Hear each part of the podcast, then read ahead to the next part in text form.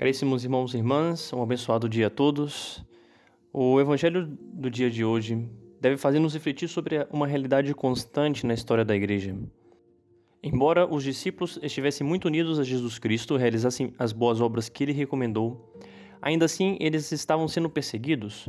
E isso mostra como é totalmente ingênua a ideia de quem, desconsiderando dois mil anos de cristianismo, pensa que se nós, católicos, amarmos as pessoas e fizermos boas obras, o mundo vai nos aceitar e a Igreja Católica ficará em harmonia com o mundo.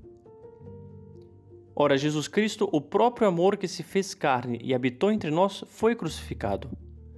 Da mesma forma, os apóstolos. Os apóstolos fizeram inúmeros milagres, ajudaram muitas pessoas e curaram-nas de males físicos e inclusive espirituais, mas mesmo assim foram martirizados. A verdadeira igreja, odiada e perseguida pelo mundo, é também a igreja dos mártires, isto é, daqueles que estão dispostos a morrer pela verdade e de proclamá-la sem reservas. O mundo nos acusa de sermos inquisidores que matam pela verdade. Mas é justamente o contrário.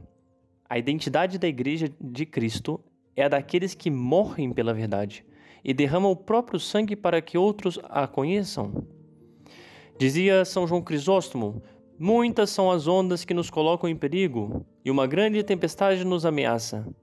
No entanto, não tememos ser submersos porque permanecemos em pé sobre a rocha. Mesmo quando o mar se tornar turbulento, não quebrará essa rocha. Mesmo que as ondas subam, nada poderá contra o barco de Cristo. Diga-me o que podemos temer?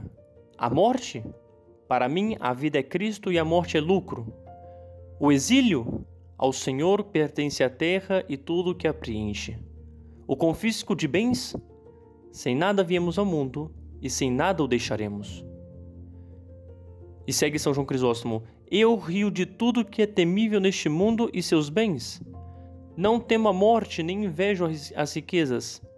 Não tenho desejo de viver, se não for para o seu bem espiritual. Por isso falo-vos do que está a acontecer agora, exortando a vossa caridade a confiar.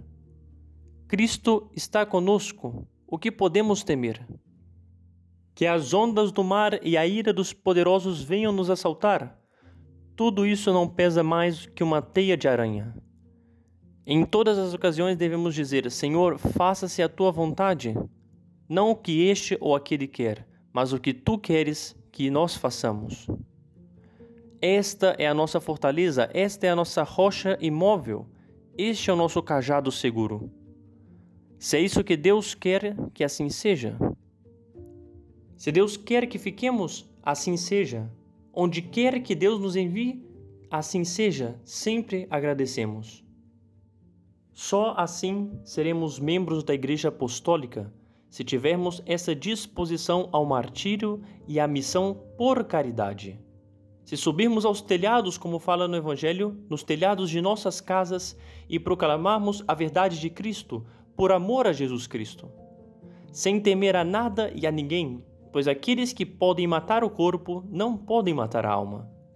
Nosso Senhor nos quer missionários e mártires, sal da terra e luz do mundo, mesmo que o preço seja perseguição, porque para aqueles que são perseguidos por amor de Cristo está reservada a bem-aventurança do céu. E esta é a graça que vamos pedir hoje à Virgem Santíssima, nossa mãe e nossa protetora.